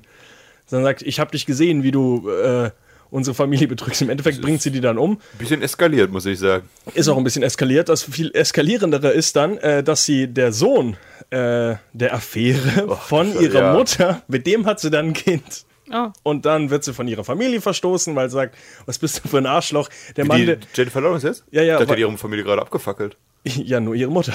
Aber der Vater lebt ja noch. Und nachdem halt ihre Mutter gestorben ist, nimmt sie den Sohn von ihrem, von ihrer Affäre und sagt, ja, dann habe ich auch mal Sex mit dem. Und dann zerbricht die Familie daran und die andere Familie zerbricht, weil der Vater tot ist und der halt auch ein äh, Fremdgeher war. Das klingt ein bisschen wie Babel, ja. Es ist sau kompliziert und es macht am Ende auch überhaupt keinen Sinn, weil es ist sehr offensichtlich ein Mord, der da passiert ist, aber sie ist halt irgendwie nie Probleme damit gehabt. Dann schwenkt äh, Jennifer Lawrence von, oh nein, ich habe meine Eltern umgebracht, zu ein paar Szenen vorher, wo halt, ähm, was halt dann nachträglich danach spielt, nachdem man schon weiß, dass sie ihre Mutter umgebracht hat, wo sie sehr, sehr ruhig über die Sache redet. Ja, meine Mutter ist gestorben. War, keiner weiß warum. Also es ist nicht wirklich. Äh, Ich es, wollte ist sie noch nicht, warnen. es ist nicht wirklich konstant, ähm, was da erzählt wird. Und am Ende denkt man sich dann nur, äh, warum kann man nicht eine normale Geschichte erzählen und warum muss man die so verwirrend erzählen, was dann den ganzen Film irgendwie kaputt macht. Was hattest du nochmal gesagt? Welche Rolle spielt Charlize Theron? Sylvia. Wer Stimmt, die Sylvia? hatten wir auch mal. Achso, die, äh, die, die, die, achso, die, die Frau in der Gegenwart, die zum einen dann ihre Mutter umgebracht hat. Also die ist ja Jennifer, Law Jennifer Lawrence spielt die. Ah. Es ist sau, es ist wirklich kompliziert. Und vor allem, ich, am Anfang ist es schon sehr früh offensichtlich, dass Jennifer Lawrence die junge Charlize Theron ist. Es wird aber bis zum Ende nicht wirklich klar, warum sie nicht gleich heißt. Und wahrscheinlich hat sie ihren Namen geändert, weil sie ihre Eltern kaltblütig ermordet hat. Aber warum da trotzdem keiner hinterher ist, weiß auch keiner. Ein Unfall war das, habe ich gehört. Sie hat da nicht mit gerechnet, dass so ein Gas explodiert. Also ich kann von dem Film leider nur abraten. Das sind fast zwei Stunden verschwendete Zeit gewesen. Weil Aber ich dachte, gut, dass wir so lange darüber gesprochen haben. Sorry. Ich fand den Film sehr lustig. Also Jennifer Lawrence, die sagt, oh nein, Gas brennt. Wir gehen mal auf eine andere Straße. Äh, bestehen auf die- Road. Der Blablabla. Film von, ich habe seinen Namen vergessen. Äh, Hillcoat, glaube ich, heißt der Mann. Äh, ja, John Hillcoat. Äh, mit Viggo Mortensen. Den Film habe ich auch geguckt. Ich wollte gerade sagen, müssen wir gar nicht lange ansprechen, weil da ist ja wirklich Charlize Theron eine ganz, ganz kleine Nebenrolle, wie man Richtig, weiß. und das, das pisst mich ziemlich an. Ich habe nämlich zwei Filme in Vorbereitung für diesen Talk geguckt. Einmal Burning Plane, der, wie ich gerade geschildert habe, nicht unbedingt mein Favorit ist. Und dann The Road, ein Film, der, glaube ich, über zwei Stunden dauert und Charlize Theron in fünf Szenen vorkommt. Und ich dachte ganz der Twist ist, dass die am Ende nochmal vorkommt. Nö, sie ist einfach tot. Am Ende kommt Guy Pearce und sagt, ich bin nicht Charlize Theron. Dann kommt Guy Pearce und sagt, erkennst du mich noch ohne Zähne? Ich musste echt googeln, ob das wirklich Guy Pearce ist. Dieser zahnlose Fuchtel da, der da auf den kleinen Jungen vorkommt und sagt, bist jetzt mein Sohn? Er ist es. Ja, es geht darum, dass äh, Viggo Mortensen, bekannt als Streicher, Aragorn. genau, äh, mit seinem Sohn in einer postapokalyptischen Welt, ich glaube, man weiß gar nicht, was passiert ist, oder? Genau. Ähm, ja, Essen ist halt weg. Es ist sehr viel Kannibalismus jetzt in der Welt. Ich glaube, es hat viel mit Essen zu tun. Und die begeben sich quasi in Richtung Süden, um äh, zu einer grünen Oase zu kommen, von der alle erzählen. Hä, nein, die wollen ans Meer. Ach so, das stimmt, zum unten, nee, jenseits des Ozeans und dann zu der grünen Oase da. Ach, echt? Oh, ich habe nur gedacht, Meer. Meer und dann ist vorbei. Irgendwo jenseits des Ozeans soll es noch eine grüne Oase geben. Okay, also, ich dachte, Meer ist vorbei. Sagen sie, oh, cool, Wasser, danke schön. Ja, und auf jeden Fall auf diesem Weg haben sie einige Probleme, ne?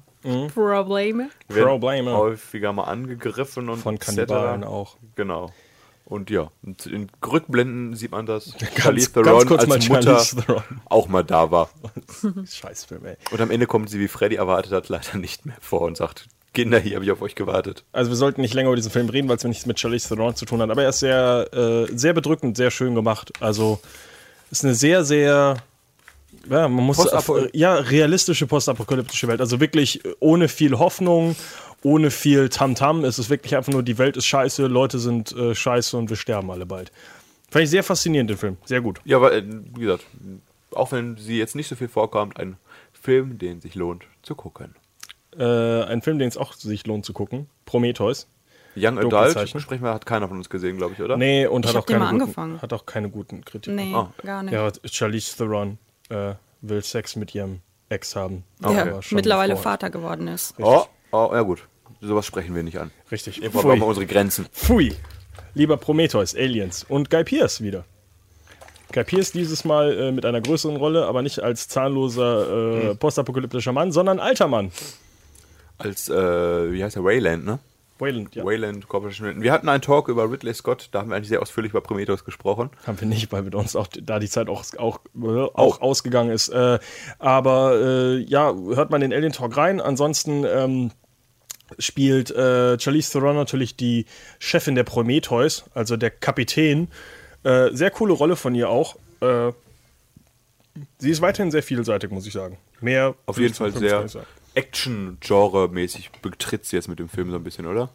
Ja, rennt sie nicht auch vor dem Raumschiff weg? In der geraden Linie? Ist das nicht auch Charlize Theron? Ich hoffe nicht, dass Leute. Ach doch, wo es ganz am Das Ende. ist ja- ja. Ja, Das ist ja auch. rettet sich aber noch. Richtig. Ähm, wovor rettet sie denn niemanden? In, das ist ein scheiß Übergang. Snow White and the Huntsman. Da rettet sie niemand, da will sie nämlich jemanden eher töten. Und Wen zwar?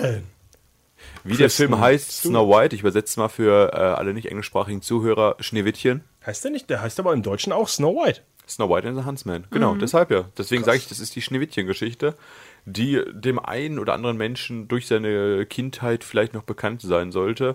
Spieglein, Spieglein an der Wand, wer ist die schönste im ganzen Land? Es ist nicht die böse Königin Charlize Theron, sondern Ist es sie ist aber. die. Ja. Deutlich hübscher als Kristen Stewart. Aber Finde ich nicht gut Kristen Stewart gecastet. ist ja noch in der Entwicklung, sie ist ja noch ein kleines Mädchen, aber bevor sie zu einer großen, hübschen Blume heranwächst, sagt die Königin Jägermann oder auch Thor genannt heutzutage. Also Chris Chris, Hemsworth. Hemsworth, genau. Geh mal mit der in den Wald und töte ihn. Und wie es aus dem Märchen schon bekannt ist, sagt der Jäger, du bist so hübsch, da tue ich dir nicht an.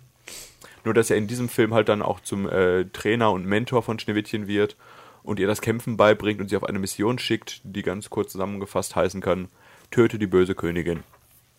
Und das ist auch quasi die Handlung des Films. Dabei kriegt es natürlich Unterstützung von lustigen Zwergen.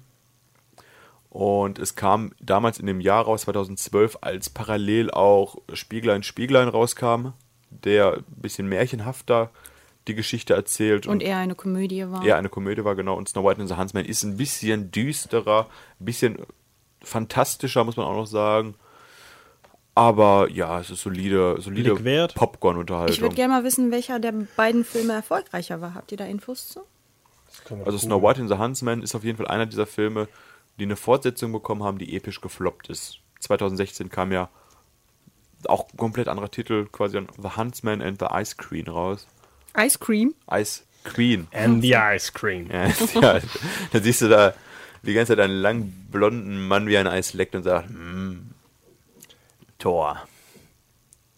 Ja, während Freddy herausfindet, was äh, erfolgreicher war, kann ich ja, Äh, der erste deutlich mit fast 400 Millionen, der zweite liegt bei 165. Oh, okay. ja, das auf jeden Fall. Also was die Filme angeht, weil wie gesagt, die Ja, der Fortsetzung zweite Teil ist ja nicht mal mit Kristen Stewart. Das ist ja das Problem. Ach, dann hätte ich den Film der ja sogar fast. zweite Teil. Also ich fass meinte einfach schon mal eigentlich den Vergleich ähm, Komödie oder der Ach düstere. so. Ja, Deswegen, solange Freddy hier die Märchen recherchiert, kann ich ja kurz den zweiten Teil zusammenfassen. Das ist nämlich das Problem, denn äh, der zweite Teil aus dem Jahr 2016, Huntsman and Ice Queen, ist ein Prequel zum ersten Teil und zwar ist äh, der erste Film endet ja so, dass die böse Königin Ravenna heißt sie übrigens, also Charlize Theron, getötet wird. Aber ganz am Anfang gab es noch eine Schwester, Freya, dargestellt von Emily Blunt, und die ist äh, die Eiskönigin. Hier ein bisschen auf den Frozen Hype Train mit aufgesprungen. Und ihr wird durch einen bitteren Verrat das Herz gebrochen und sie flieht aus ihrer Heimat in einen winterlichen Palast, in dem sie einsam ihr Dasein fristet. Und sie baut sich ein kriegerisches Heer aus Huntsmen zusammen. Wer jetzt aufgepasst hat, der weiß, dieser, dieser Huntsman, da könnten auch jemand äh, mitspielen aus dem zweiten Teil. Sprich, Chris Hemsworth ist schon dabei. Und Sarah, dargestellt von Jessica Chastain. Chastain. Chastain heißt sie? Okay. Ich hatte sie Äh. heißen. Tschö. Kürzlich gesehen in Der Marsianer, oder? Äh, und, oh, was, die hat, äh, haben letztens drüber geredet, Miss Catherine Sloan. Bigelow hat die da Miss auch- Sloan Achso, zum ja. Beispiel zuletzt auch. Ja. Genau, die beiden werden auf jeden Fall da trainiert unter der, unter der Herrschaft von der bösen Eiskönigin. Und es gibt aber ein Gebot bei diesen Kriegern, ihr dürft euch nicht ineinander verlieben. Wie es aber so ist bei Oh Männern nein. und Frauen. Ich will nicht zu viel verraten, aber es könnte sein, dass sie sich genau diese beiden nämlich gerade verlieben. Und deswegen schickt die Eiskönigin die beiden in die Verbannung. Und Jahre später kommt den beiden dann, kommen sie wieder zusammen. Und äh, auch Ravenna betritt wieder mal die Spielfläche. Und ihre schlimmsten Befürchtungen werden wahr. Das Schwesternpaar will nun gemeinsam das gesamte Land unter ihre Herrschaft bringen. Doch da haben die beiden Königinnen die Rechnung ohne die Huntsmen gemacht. Ja, Snow White ist zu diesem Zeitpunkt noch nicht relevant. Und wie jeder, der weiß, wie es ausgeht, weiß, dass im zweiten Teil Die Eiskönigin tot ist? die Eiskönigin nicht mehr dabei ist, aber Ravenna, sprich Charlize Theron, noch mit dabei ist. Und dann kann man sich ein bisschen ausmalen, wie das ausgeht. Also im Vergleich zum ersten Film ist der Film ja scheiße. Ist halt ein starker Cast eigentlich dafür. Emily Blunt, Jessica Chastain, Charlize Theron und, äh, wie Markus sie nennt, Thor. Ja. Ähm, ja, ist schon ein starker Hemsworth. Cast für einen scheiß Film. Ja, es ist leider wirklich äh, Spieglein, Spieglein hat episch übrigens auch gefloppt. Spieglein, Spieglein auch episch gefloppt gegen äh, Snow White erst, äh, weil Snow White and the Huntsman hat 400 Millionen, wie gesagt, gemacht, 183 Millionen für Mirror Mirror. Ja, Budget schade. trotzdem verdreifacht, aber, ach nee, Moment, Budget, wo ist denn Budget? Ach doch, 85. Budget, ah, schöne 100 Millionen gemacht. Minus Roberts. Werbekosten. Wahrscheinlich dann nichts gemacht. Wahrscheinlich dann Danke, Julia Roberts. Wieder mal Fuffi eingenommen. nichts geschafft. Ja, Ähm, auf jeden Fall beide Filme. Äh, den ersten würde ich am ehesten noch empfehlen, den zweiten würde ich sagen, braucht kein Mensch mehr. Es wird auch keinen Trotz dritten Emily geben. Blunt und Jessica Chastain. Erschreckenderweise ja. Schade eigentlich. Äh, welcher Film kann man denn noch nicht empfehlen aus dem Jahr 2014? A Million Ways to Die in the Rest. Richtig, den kann man nicht empfehlen. Warum? Denn Weil er scheiße Tess ist. MacFarlane weiß leider immer noch nicht, dass keiner ihn vor der Kamera sehen will. Der kann gerne seine Rollen in seinen Zeichentrickserien sprechen, die auch sehr, sehr gut sind, aber man sollte ihn nicht vor die Kamera stellen, weil er ein episch schlechter Schauspieler Ich ist. finde, das hat auch gar nichts damit zu tun, dass er nichts vor der Kamera zu suchen hat, weil Ted ist, finde ich, genauso scheiße. Es ist einfach die, den Humor, den er hat, den er für Family Guy benutzt und für die American Dad und die ganze Pisse, funktioniert einfach nicht im Realverfilmungen. Es übersetzt sich überhaupt nicht. Es geht einfach nicht. Das ist genauso wie die Simpsons in Realverfilmungen nicht funktionieren würden, weil das ein ganz eigener Humor ist, der für Zeichentrick geschaffen ist. Und warum man dann auf Teufel komm raus versuchen muss, hey, ich kann jetzt echte Filme mit Schauspielern machen, verstehe ich nicht. Also ich habe den Film damals geguckt, als mein Fernseher ausgefallen war für drei Monate und ich nur Amazon Prime hatte und Hat er irgendwann, sich die DVD angeschaut die ganze Zeit. und irgendwann lief dieser Ohne Film da und Fernseher. ich habe ihn. Das ist einer der wenigen Filme, die ich wirklich nicht aktiv geguckt habe, sondern ich einfach nebenher belaufen lassen. Und ja, man kann kurz sagen, äh, wir befinden uns im wilden Westen. Thess MacFarlane. Wir wirklich so lange mit den spielt- Filmen reden? Ich sag's ganz kurz, spielt einen Schafzüchter und eines Tages kommt die hübsche Anna in die Stadt, dargestellt von der Blondine unseres Tages hier. Und natürlich verliebt er sich in sie. Ich will ihren Namen nicht mal mehr sagen. Blondine unseres Der Tages. Atomic Blonde, ja. Von Charlie. Und ja, ja, verliebt er sich halt in sie und er ist aber ein ganz schön tollpatschiger Typ und der Film heißt A Million Ways to Die in the Rest und du siehst halt, hui, da sterben auch viele Leute, weil es gibt dann noch den bösen Gatten von ihr, dargestellt von Liam Neeson und mit dem sollte man sich wirklich nicht anlegen. Und dann Naja. gibt's Eifersucht und Explosion. Der Film hat erschreckend viel zu viele Stars. Auch Neil Patrick Harris Wollte ist in dem grad Film sagen. drin. Also Ich glaube, den Film Amanda haben die Seyfried. einfach nur mitgemacht, weil die dachten, nee, es wird bestimmt spaßig. Ich glaube, Im ja, Hintergrund. Ja, ja, ja, ja, ich ja. glaube, dass Seth MacFarlane einfach mittlerweile bekannt ist und man der einfach sagen kann, hey, wollt ihr einen lustigen, schnellen Film in der Woche abdrehen? Und sagen, ja klar, gib mir mal knackige 5000 Dollar dafür und dann habe ich Spaß am Gib mir was zu lachen, ich arbeite für den Humor. Ja. Und dann haben sie gesagt, wo ist mein wo Haben ist gesagt, wo ist der? Humor? ja, ist äh, ein Film, den man auch nicht gucken muss. Ähm, die beiden nächsten Projekte von ihr natürlich äh, die Werbung für Dior. Ist ja auch bei IMDb mit drin. Müssen wir, glaube ich, nicht mit ansprechen. Aber äh, das nächste wichtige Projekt, äh, mein Film des Jahres 2015, Mad Max Fury Road. Und eigentlich auch so der wichtigste letzte Film, den man noch ansprechen muss von ihr. Ähm, sie als Furiosa ja eine wirklich wichtige Rolle in dem Film. Es geht natürlich um Mad Max, Max Rokatanski, Rotakanski, Ka- Rokatanski, glaube ich, heißt er, ähm, der nach dem Tod seiner Familie in äh, einer kleinen Oase irgendwie wieder zu sich kommt, nachdem er äh, eingefangen wird von den Warboys. Und dann merkt er, Moment, diese Oase ist gar nicht so grün, wie ich dachte, sondern dieser Immortan Joe ist ein ziemliches Arschloch.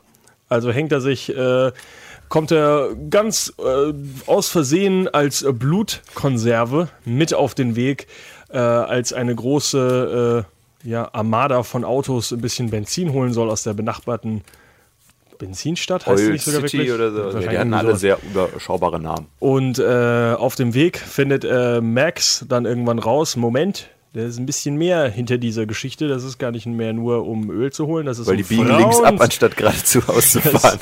das, der ist, da, hier geht es um Frauen zu befreien. Ähm, und das ist der Film von, äh, jetzt haben wir seinen Namen nicht ein. George Miller, George Miller.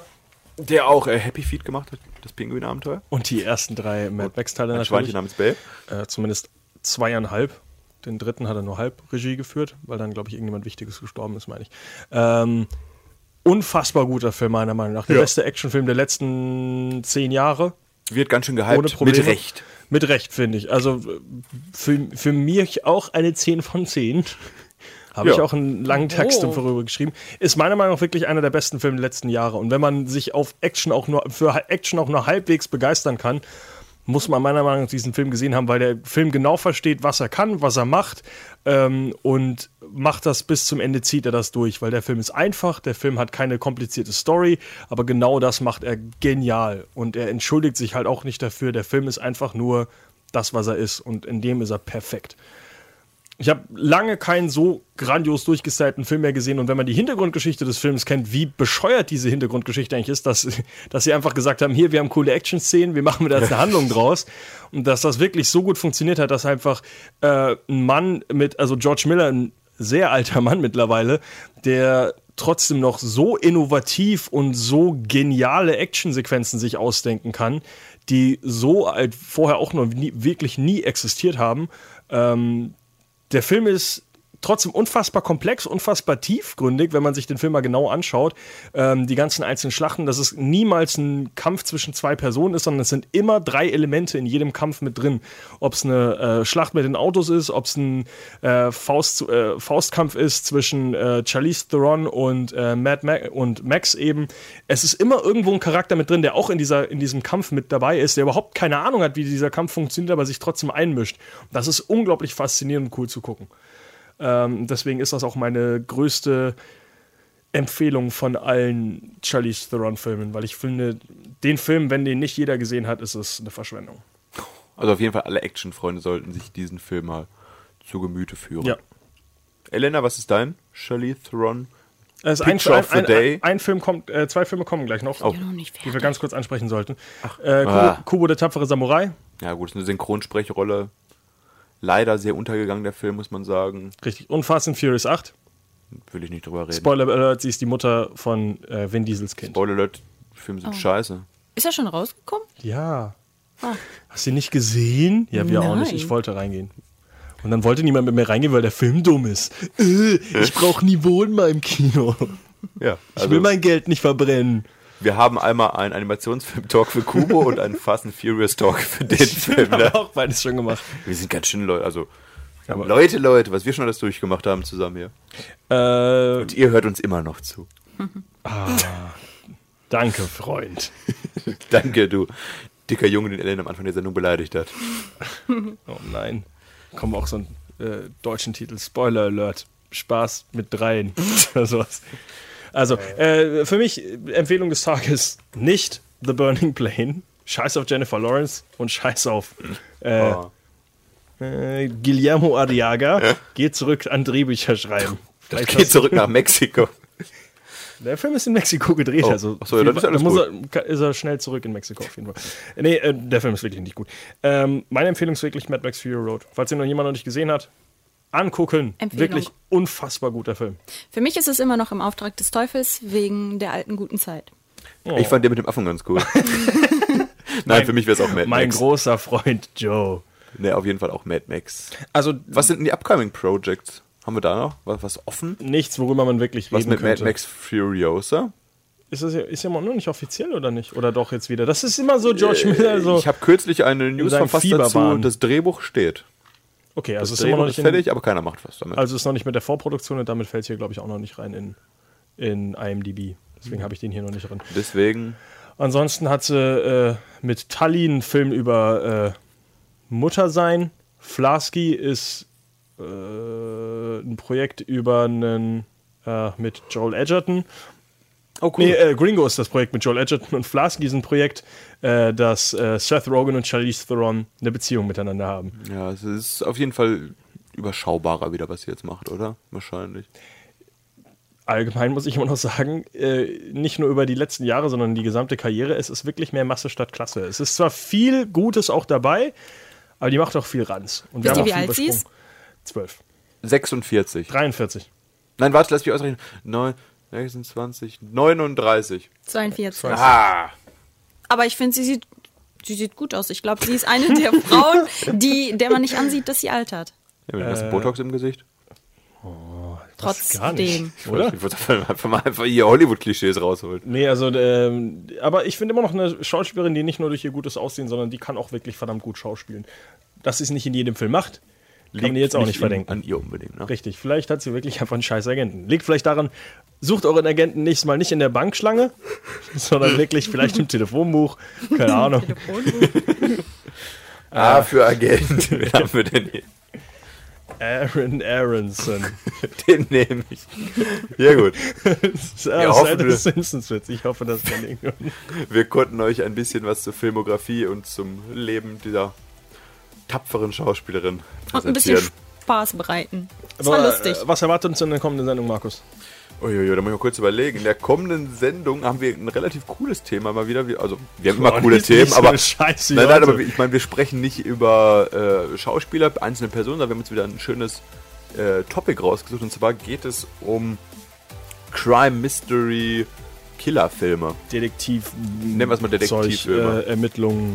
Äh, großer. Ich hab schmeiß mal kurz einen Namen einfach in den Raum, wie jetzt den erscheinenden Limehouse Golem, Sieben oder Shutter Island und dergleichen. Boah, das waren aber starke Namen, die du in den Raum ich geworfen aber, hast. Ich ne? freue mich richtig auf diesen Talk. Ich kann es gar nicht erwarten bis in einer Woche.